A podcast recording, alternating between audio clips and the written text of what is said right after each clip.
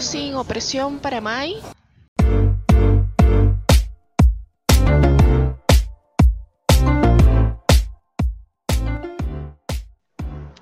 Hola, bienvenidos a otro capítulo de Un Café para Llevar.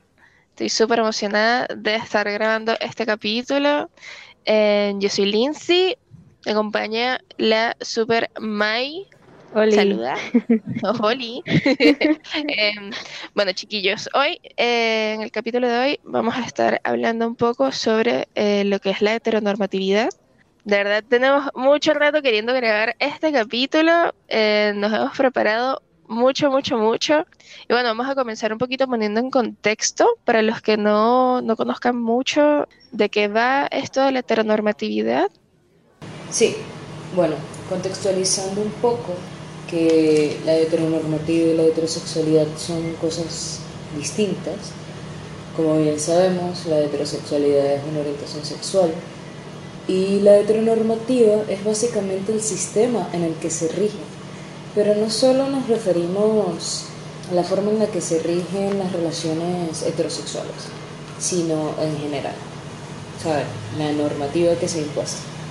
Entonces, aquí también entra muchísimo todo el sistema binario sobre la expresión y las conductas de género y todos, todas esas limitancias que, que nos han impuesto desde el inicio. Desde el inicio. O sea, Sí. la, hetero- la heterosexualidad a, a- a, mm, a grandes rasgos es sencillamente una orientación sexual donde te atraen personas de tu género opuesto o sexo Exacto. opuesto más que todo. Y bueno, como ya lo dijo Maya, la heteronormatividad es ya un sistema, por decirlo así, de conducta político, de normas sociales, que va, va de verdad es, es bastante, es bastante denso como todo, todo lo que nos normaliza y todo lo que nos, sabes, todo en lo, en lo que nos encasilla a nivel de conducta. Claro, por supuesto. Es básicamente la heteronormativa la tenemos en presencia en cualquier sitio, en cualquier conversación y la verdad es que considero que ir rompiendo esto es, además de ser difícil, es bastante necesario. Porque desde el simple hecho de que juzguen a una persona, a un hombre, tan simple como se pintó las uñas o se fue a arreglar las uñas, mejor, mejor, se fue a arreglar las uñas, ni siquiera pintárselas. Porque Eh, es, sano tener las uñas en buen estado, ¿sabes? Por supuesto, es totalmente higiénico y además de mucha presencia, independientemente seas hombre o mujer. Pero hay una crítica ahí que viene mucho de la heteronorma. O sea, esto es como un ejemplo, ¿no? Eh, de que, oh, un hombre es el manicurista, independientemente de lo que sea que le estén haciendo, gay. Y no debería de ser de esa forma. Eh, y lo mismo No. sucede si la mujer tiene una conducta tal vez un poco rústica, un poco más fuerte que lo que se tiene. Ah, lesbiana. Depravada, no Entonces- mentira. Pero es básicamente esto. Todas esas conductas normalizadas de rechazo hacia lo que se supone que no es el sistema binario es lo que nosotros llamamos heteronorma. Exactamente. Son este, este tipo de... Es como por decir una cartilla que tienes que seguir si eres mujer, si eres hombre. No te puedes salir de ahí. Y si te sales de ahí, eres muy duramente juzgado por el resto de la, de la sociedad. Sí, O sea, y ahí por lo menos nos metemos un poco en lo que vendría siendo ya lo que es expresión de género, ¿no? sí, claro, por supuesto. Y bueno, si venimos a, a hablar un poco de lo de expresión de género, creo que siempre ha existido diferencias en, en las expresiones tanto masculinas como femeninas, pero a nivel social no es aceptado y es por lo mismo, o sea, viene todo de la misma raíz. En la antigüedad habían personas, por lo menos lo que estábamos hablando sobre la India, hay hombres que Mm. pueden utilizar ropa bastante femenina, pulseras, anillos, tipos de maquillaje. Bueno, lo que aquí es como maquillaje, pero ya tiene su nombre específico. Sí, claro. Y no era para nada juzgado, todo lo contrario. En cambio, si tú haces esto en Occidente, es severamente juzgado y, y te va limitando constantemente. Entonces, Y si te pones a ver, en, o sea, parece, parece mentira que estemos en el 2021 y este tipo de cosas sigan pasando, pero el hecho de querer incluso retar, por decirlo así, eh, así sea inconscientemente, estas expresiones de género o estas conductas de género impuestas incluso ponen en peligro tu vida. Por no irnos muy lejos, eh, mira lo que acaba de pasar en, en España. Sí, sí, totalmente. En menos de una semana, allá en España, después de una campaña política de un partido bastante conservador, surgieron muchos incidentes violentos de homofobia y transfobia y, bueno. Y es el, es el mero hecho de que em, se violente y se ponga en riesgo tu vida por, por salirte de las normas, por salirte del canon. Claro, claro, sí. Si lo vemos desde el inicio, esta imposición sistemática ha tenido bastante longevidad y asentamiento por la violencia que ha ejercido en todo el mundo. Mm, como por ejemplo. Un ejemplo, ok. Es como lo que estabas diciendo. Si te sales de la normativa, tu vida puede correr peligro. Y siempre ha sido de esa forma. Independientemente del contexto que sea, ya sea por tu orientación sexual, por el hecho de que seas mujer, por el hecho de que seas un hombre no, no dentro de lo estereotipado, ya tu vida puede correr peligro, ya sea a nivel físico, emocional o sistemático porque también creo que entra bastante el tema del canon de la belleza, o sea, dando un ejemplo, ¿no? De que si no cumples con estas normativas, incluso te pueden rechazar en trabajo. Y es algo que aún actualmente seguimos viendo. Y aún sucede, si, si todo, o sea, por lo menos acá en Chile, em, se están peleando mucho que, eh, que existan como cupos obligatorios eh, a nivel laboral para personas trans, porque no los hay. O sea, y, no es como que debería haber un cupo obligatorio, pero es que el, la sociedad en general no le brinda oportunidades a las personas que se salen de este tipo de casillas de canon. claro, por lo menos acá, acá en Colombia, si no entras eh, en estos parámetros de ser una mujer bastante femenina, bastante arreglada, te va a costar mucho, así sepas lo que haces, así tengas el currículum, la hoja de vida muy bien preparada y tengas un montón de experiencia, te va a costar bastante encontrar un empleo que sea realmente eh, acorde a tu crecimiento. Porque no Sí, exacto. Igual, em, por lo menos si, si nos vamos como muy, muy para atrás con todo este tema de, ¿sabes? Como de injusticias a nivel de, de expresión de, de, género, que todo esto, eh, insisto, viene de raíz con todo este tema de la heteronormatividad, porque al final es un sistema, es, sistemático. Si nos vamos más por atrás, nos vamos a encontrar con todas las opresiones que han recibido los pueblos originarios a nivel de género. Que, que, que Dios mío, estas cuestiones de, ¿sabes? Lo que hoy en día como conocemos como a nivel de expresión de género, como no binario, como género fluido.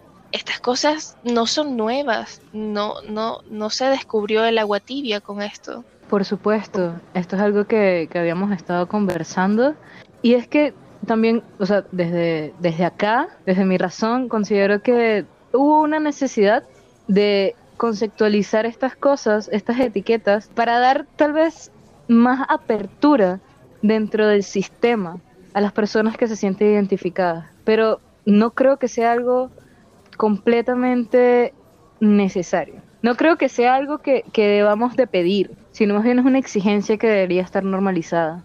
Por supuesto. De hecho, incluso siento que muchas de estas, bueno, pienso que muchas de estas etiquetas, no, o sea, no le, no le digo como para, por, por menospreciarlas, sino que muchas de estas etiquetas a nivel de, de conceptualizarlas han surgido precisamente como, como para justificar tu existencia en cuanto al, al, a este sistema que incluso te oprime, ¿sabes? Por supuesto, y me parece absurdo que tanto que ha avanzado la sociedad en tantos niveles y socialmente siga siendo esto, siga siendo tener que justificar, tener que exigir respeto o aunque sea que no te violenten. O sea, me, parece muy absurdo y ciertamente es muy importante la visibilidad y todo lo que viene a raíz de, de esta necesidad, pero me, me, sigue pareciendo muy absurdo tener que exigirlo, que es el respeto. Entonces, es que no debería, uno no debería estar exigiendo el respeto. Es como todos somos seres humanos iguales.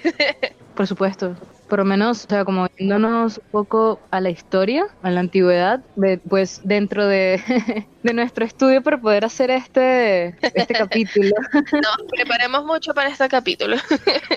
sí, y descubrimos muchas cosas que nos parece como importante dar a conocer también y expresarlo, de que la homosexualidad, no solo, creo que todos conocen la homosexualidad en la antigüedad, pero más que nada con la mitología griega, ¿no? La mitología romana, donde habían estas historias de amor entre hombres y, Zeus que, que, chingaba con todo el mundo. Oh, Zeus, cálmate. de verdad. Eh, pero más allá de eso, básicamente en la historia ha habido cualquier cantidad de, registros, pero uno de los primeros fue en el antiguo Egipto, donde hubo una pareja, o sea, la primera pareja homosexual registrada en la cultura que sobrevivió hasta ahora, ¿no? Porque no sabemos qué tanta historia hubo antes de eso. Eh, que fueron, si no me equivoco en sus nombres, Nunhotep y Niangnun. Ellos eran una pareja de hombres homosexuales que eran los manicuristas del faraón, inclusive. O sea, ese, ese título tan grande lo tenían. Y además de eso se les permitía tener hijos. O sea, en realidad tuvieron muchos hijos. Y hay muchas obras a nivel artístico que presentan a esta pareja. O sea, no es, no es ficción, esto es muy real. Es algo que ya venía sucediendo. Sí, claro. Y son ese tipo de cosas que uno ve en muchas, en muchas tribus, tribus y pueblos originarios de, de la región africana. ¿Cuál, cuál eran los, eh, los Longi? ¿Los Bantu? Los Longi y los Bantu, sí. Longi, eso. sí, en esas etnias, más que nada, se registró la homosexualidad de una forma bastante natural y así como muchos otros pueblos originarios. Ellos permitían, o sea, era totalmente normalizado, por lo menos en los Bantu, la unión entre dos mujeres permitían que se casaran, tanto legalmente como espiritualmente, y además de ello, podía, una de las mujeres podía tener hijos fuera, fuera de esta unión, el hijo era legalmente de ambas mujeres. O sea, no había cabida duda de eso. El, la persona que, que fecundaba a la mujer que estaba embarazada, o sea, quedaba muy aparte y todo esto se entendía de una manera muy normalizada. Igual en los longi. En los longi también, también los hombres, ¿no? También se podían quedar con, sí. legalmente entre comillas, con el, los hijos, ¿no? Sí, exacto. En esta tribu Longi hay más registro de hombres homosexuales y en los Bantus hay más registro de mujeres. Pero igual, hay mucha historia que se ha perdido con el tiempo. De igual manera, eh, ambas tribus presentaban el mismo respeto, ¿no? Por las orientaciones y sus uniones. Sí, por estas, por estas uniones, yo creo que ellos respetaban en, a grandes rasgos como la unión espiritual de dos personas, ¿sabes? Más allá, más allá de, los genitales que tuvieran. Por supuesto, creo que también viene mucho de un tema espiritual, porque, bueno, si, si seguimos avanzando en la historia, podemos ver que en la gran mayoría de, de las tribus o de los pueblos originarios habían incluso tercer género. O sea, era algo súper normal. Sí, sí por, lo menos, por lo menos, por lo menos para para este lado del charco, para América, para arriba, lo que son en las tribus nativas norteamericanas, existe lo que es el, de hecho se llama el género dos espíritus y era, era muy sagrado. O sea, era, era de verdad demasiado apreciado las personas que pertenecían como a este género, por decirlo así, por el hecho de, de que dentro de la misma persona, dentro del mismo ser, estuviesen la energía femenina y masculina conviviendo y estas personas tenían como papeles hiper importantes dentro de esas sociedades, onda eran casamenteros, chamanes, eh, por lo menos si eran como mujer entre comillas, si tenían cuerpo, un cuerpo biológicamente femenino, pero tenía también como esta energía masculina muy acentuada, incluso eran las cazadoras de, de estas tribus. Sí, eso, eso me parece tan increíble. Igual este tercer género también se, se presentaba mucho en los pueblos nativos de, de Hawái. A este tercer género se le llamaba Mahu. No hay como un concepto dentro de la cultura, un concepto súper super estático, por así decirlo, sino es un concepto más movible, como que son personas que se mueven dentro de estos espacios y también presentaban unos roles súper importantes en las tribus. Eran las personas que llevaban su cultura, que transmitían su cultura a través de la educación, eran los curanderos, eran los chamanes también, eran personas sumamente espirituales y especiales y se les respetaba como tal. Se les respetaban por ser quien eran y ya. Por supuesto. Así que, sabes, como que si nos ponemos a ver que todas estas culturas y todas estas, por decir, enseñanzas de estas tribus originarias, todas estas se fueron, se fueron rompiendo a, a nivel del, sabes, del, de todos estos procesos de colonización. Sí, sí, y no solo, no solo se fue perdiendo a nivel de la expresión, sino también se fue totalmente opacando y desapareciendo la cultura. Por lo menos actualmente, aún, aún creo que una de las culturas que aún sigue recibiendo mucho de, del traumatismo de la colonización es la cultura hawaiana y, y las culturas indígenas en general. Por lo menos, bueno, para no irnos muy lejos, lo que sucedió también recientemente en Canadá, que bueno, es, muy lamentable, creo que ya van más de mil restos de niños indígenas que se han conseguido. Y es una total opresión. Es como, es como si dentro de esta normativa que quisieron imponer desde el inicio, también quisieran desaparecer todo lo que no iba dentro de la normativa. Bueno, no quisieron, lo hicieron. Lo, hicieron. hicieron con muchas culturas que lamentablemente tal vez ahorita ni conocemos.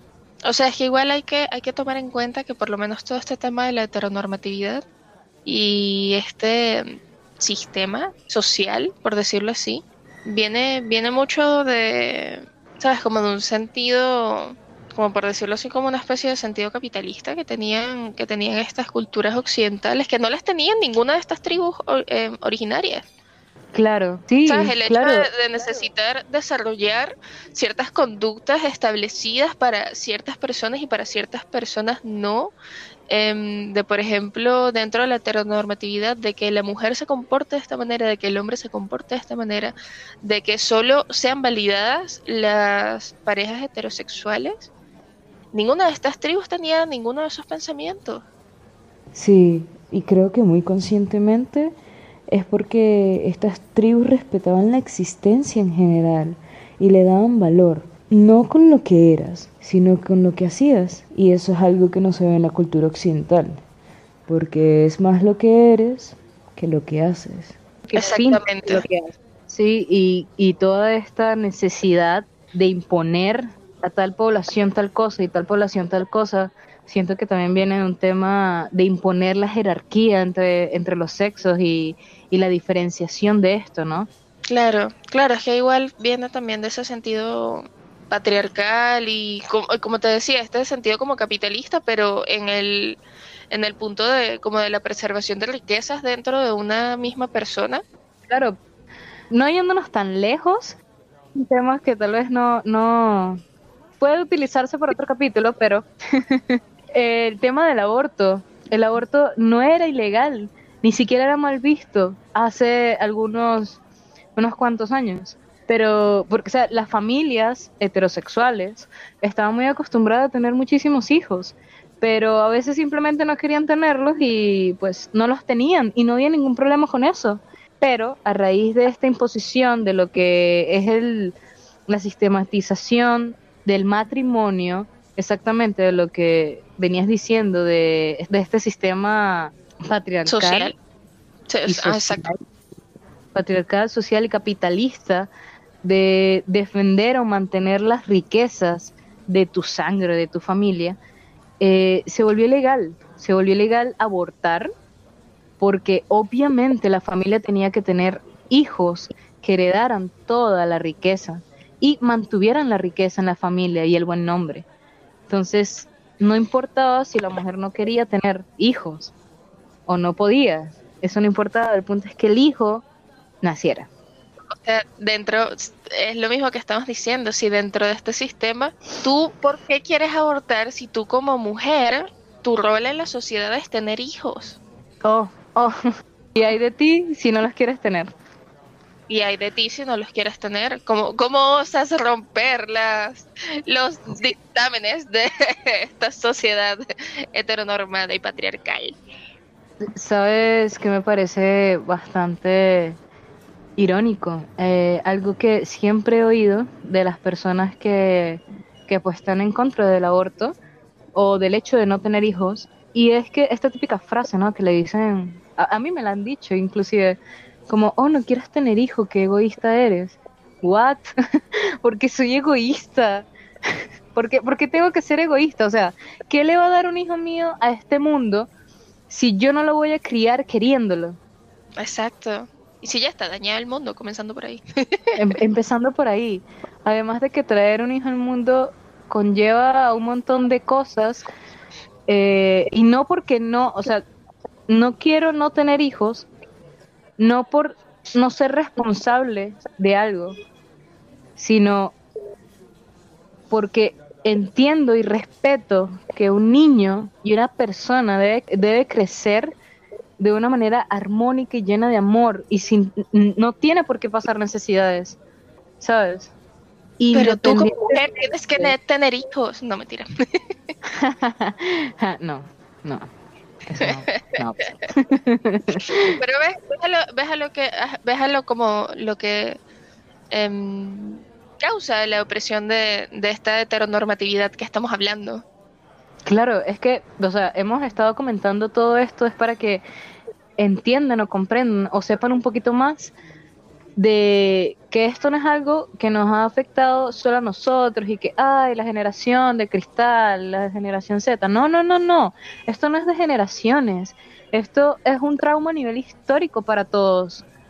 Que nos hayan, wow, que nos hayan dado una buena terapia de oscurantismo y nos hayan cegado ante las culturas y ante nuestros orígenes y todo lo que estaba antes de imponer esto, no quiere decir que la realidad sea esta.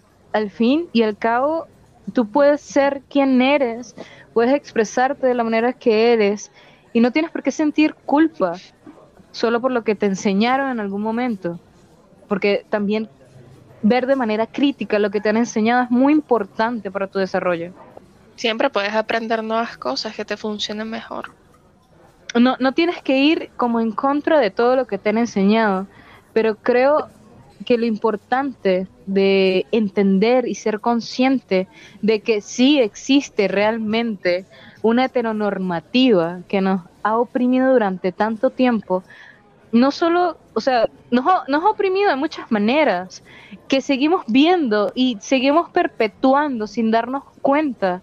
Y creo que entre más conscientes nos hacemos de esto, podemos ir cambiándolo.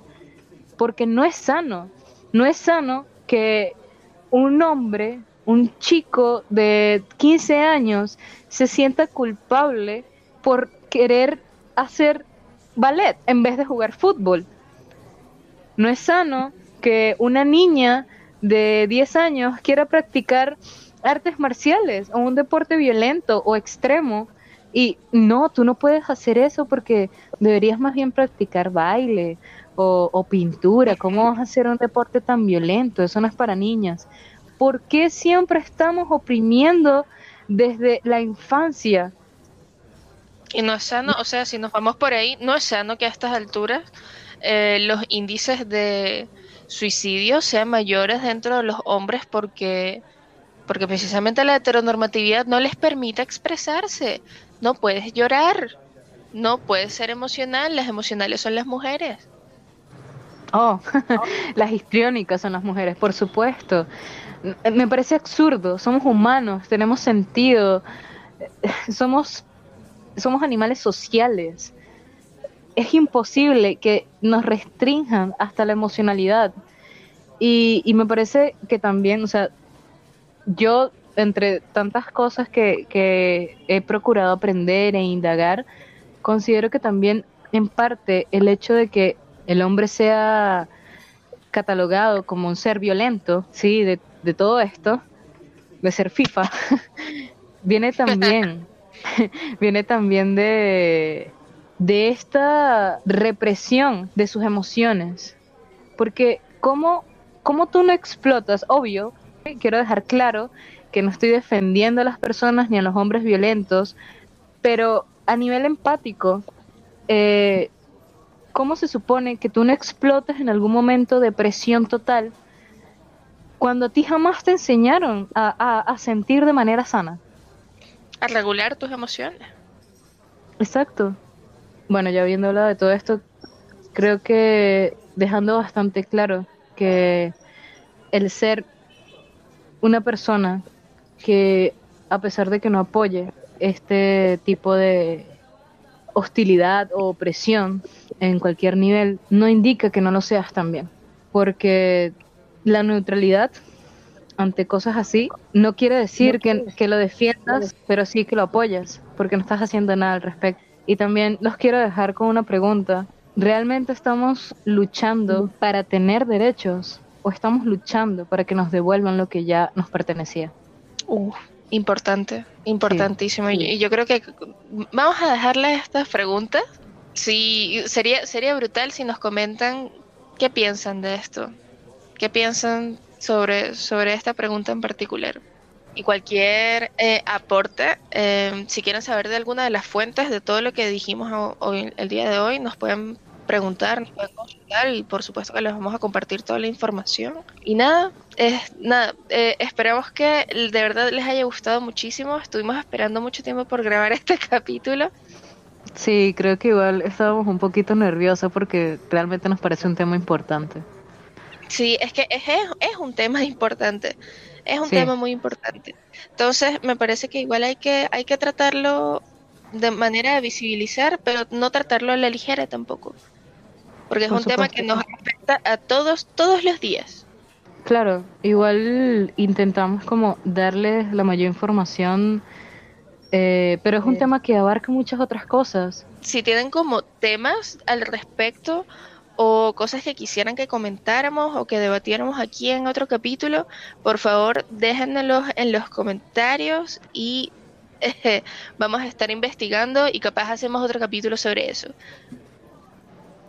Sí, eh, quiero que sepan que realmente no nos estamos tomando esto a la ligera, todo lo que venimos a hablar acá eh, lo estudiamos antes de, porque pretendemos ser muy críticas con esto y no solo sesgarnos desde nuestro criterio, sino en general. Exactamente. Entonces, bueno, vamos cerrando por hoy. Espero que de verdad les haya gustado mucho. Y bueno, nos vemos en otro capítulo de Un Café para Llevar. Los despedimos desde este lugarcito de amor y cafeína. Así que espero que tengan un buen día a la hora que sea que estén oyendo esto y nos vemos en un próximo capítulo. Bye. Bye, bye.